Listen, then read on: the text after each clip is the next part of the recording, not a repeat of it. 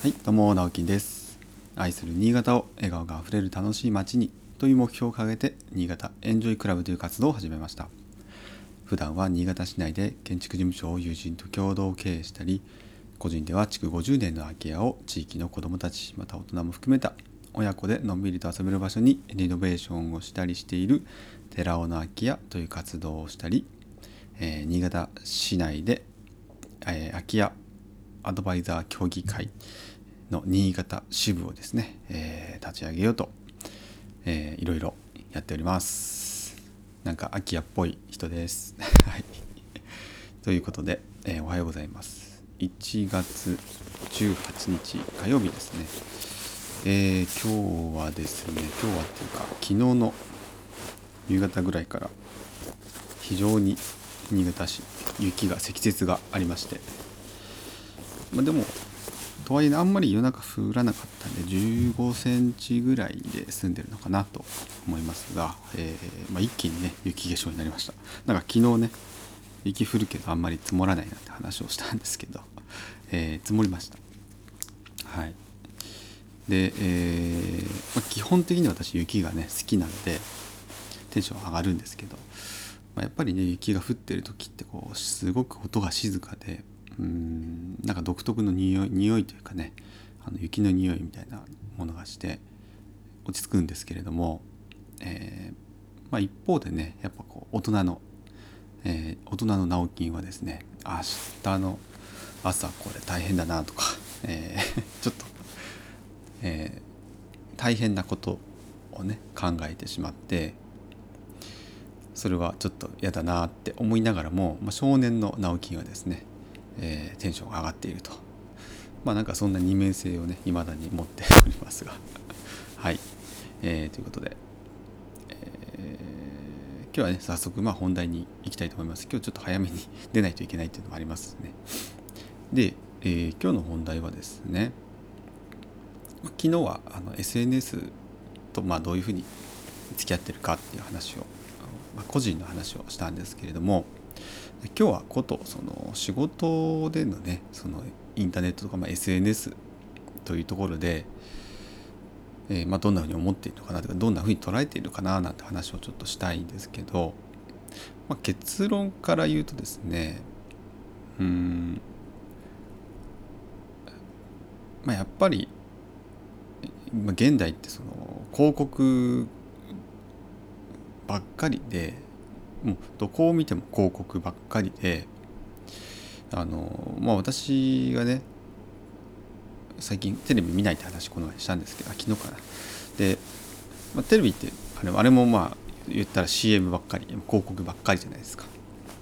でテレビを見なくなって、まあ、インターネットの世界とかねスマホの方を見る時間が圧倒的に今多くなってると思うんですけども結局そっちでも広告ばっかりみたいな状況になってると思うんですよね。で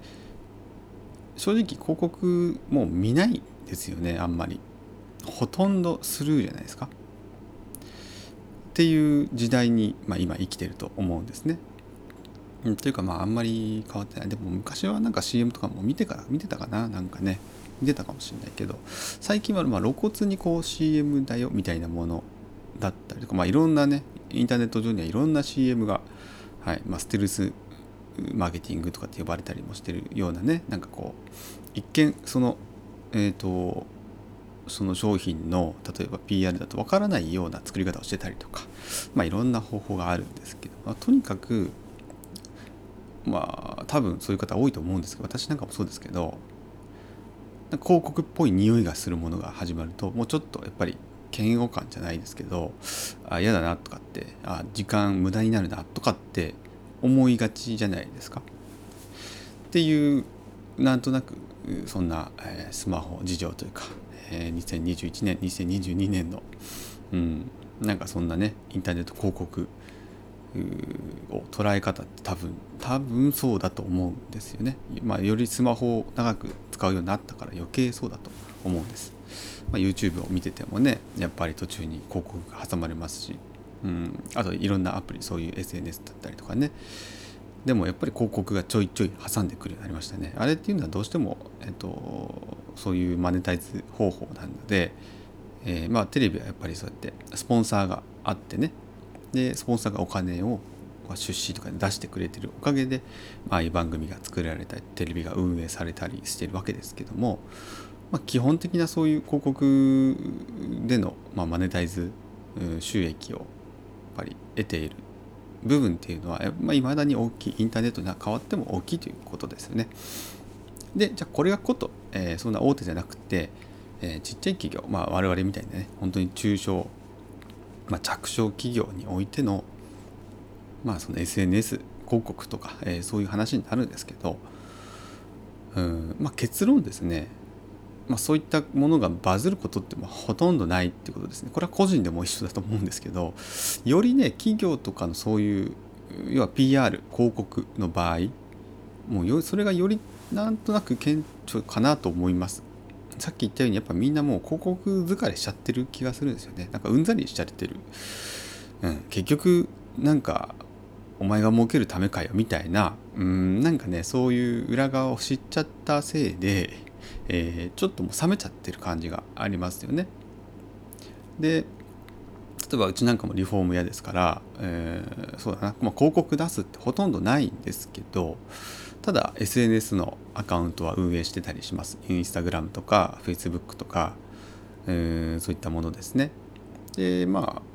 ああんまりや去年なんかあんまりこう投稿してなかったんですけどそういう、えー、企業 SNS ってやつですよね。会社の SNS で。あんまりつぶやいてなかったんですけど、まあ、たまにねまあまあこれこれなんか写真あげたりとか現場の写真あげたりとかってことはあったんですけどもうん、まあ、なんかねあんまりこうそれがきっかけで、えー、仕事に結びついたとかっていうことってまああんまり時間がないんですよね。まあそもそもうん私の経験上ですけど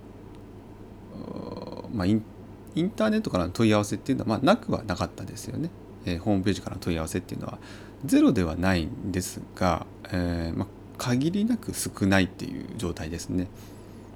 まあそんなにね毎日毎日一生懸命じゃあやったかっていうとそうでもないんですけれどもなんかそこにこう時間をとかねお金費用を割いて一生懸命 PR することがまあ何につながるかっていうとまず多分フォロワーが増えたりとかあといいねの数とかね、え、そういったそういった数では増えると思うんです。でもちろんそこからね仕事がっていう話もまああるので多分そういう、えーと、インスタグラマーから広告してもらえませんか？みたいな最近よく見るんですけど、えー、月4万円で、えーと、フォロワー何万人のインスタうんとインスタグラマーインスタグラムの何て言うんですかねあれってこうまあ要はフォローいっぱいしてる人されてる人とかねに、えー、こう告知してみましもらいましょうみたいな広告モデルも出てきてるんですよね。ただそこから、えーと、仕事に実際のねなんか仕事に本業に結びつくかどうかって全然違う話だと思っていて特にことリフォームとか建築って、まあ、額も結構大きいのでそう簡単には伸びない気はしています。まあ、とはいええーと、普段どんな仕事をしているかどんな会社なのか、えー、どんな取り組みをしているかっていうところで結局判断されやすいところじゃないですか。ね、リフォームをじゃあ工事お願いしようかなと思ってる時にやっぱり口コミだったりとかねうんあとどんな人が働いてるのかとかどんな思いでやってるのかみたいなところっていうのは、まあ、私だったらそういうとこは気にするのでそういうものを見る収集するような気がします。なのであんまりねあからさまに例えばそうだな何て言うんだろう広告広告っぽいとか会社の PR みたいなものよりも、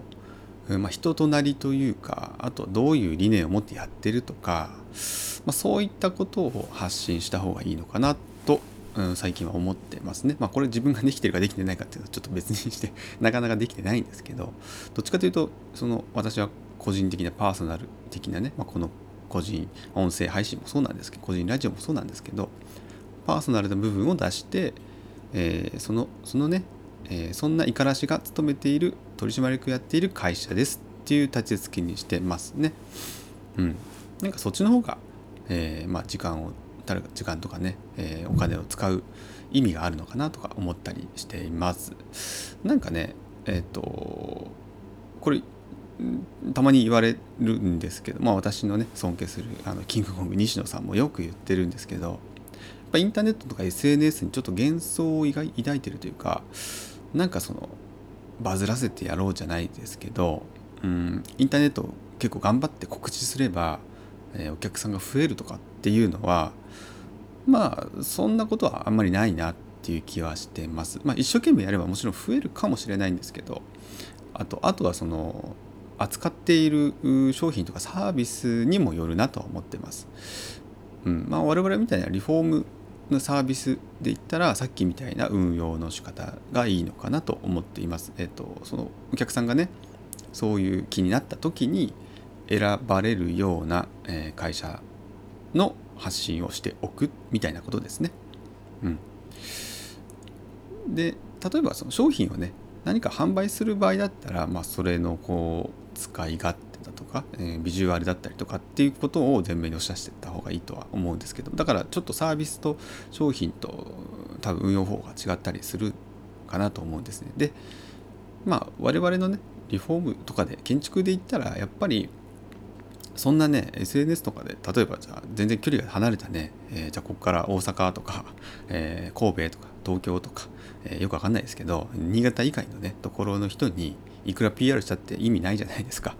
うん、というところがあるので、え、だったら SNS 頑張るよりは、え、近所にチラシ配るとか、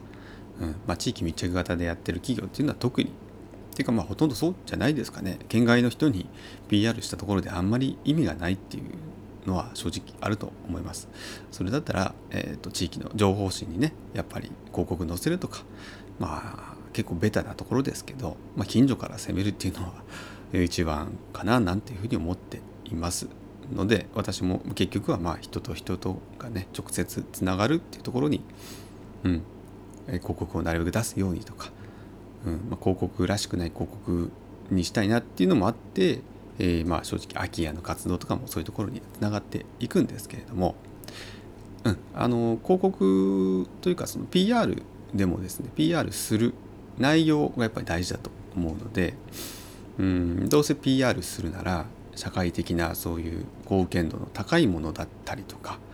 えー、そういう部分を広く知ってもらうのがいいかなと、えー、考えています。なのでやっぱりその内容とか、うん、目的によるのかなと思うので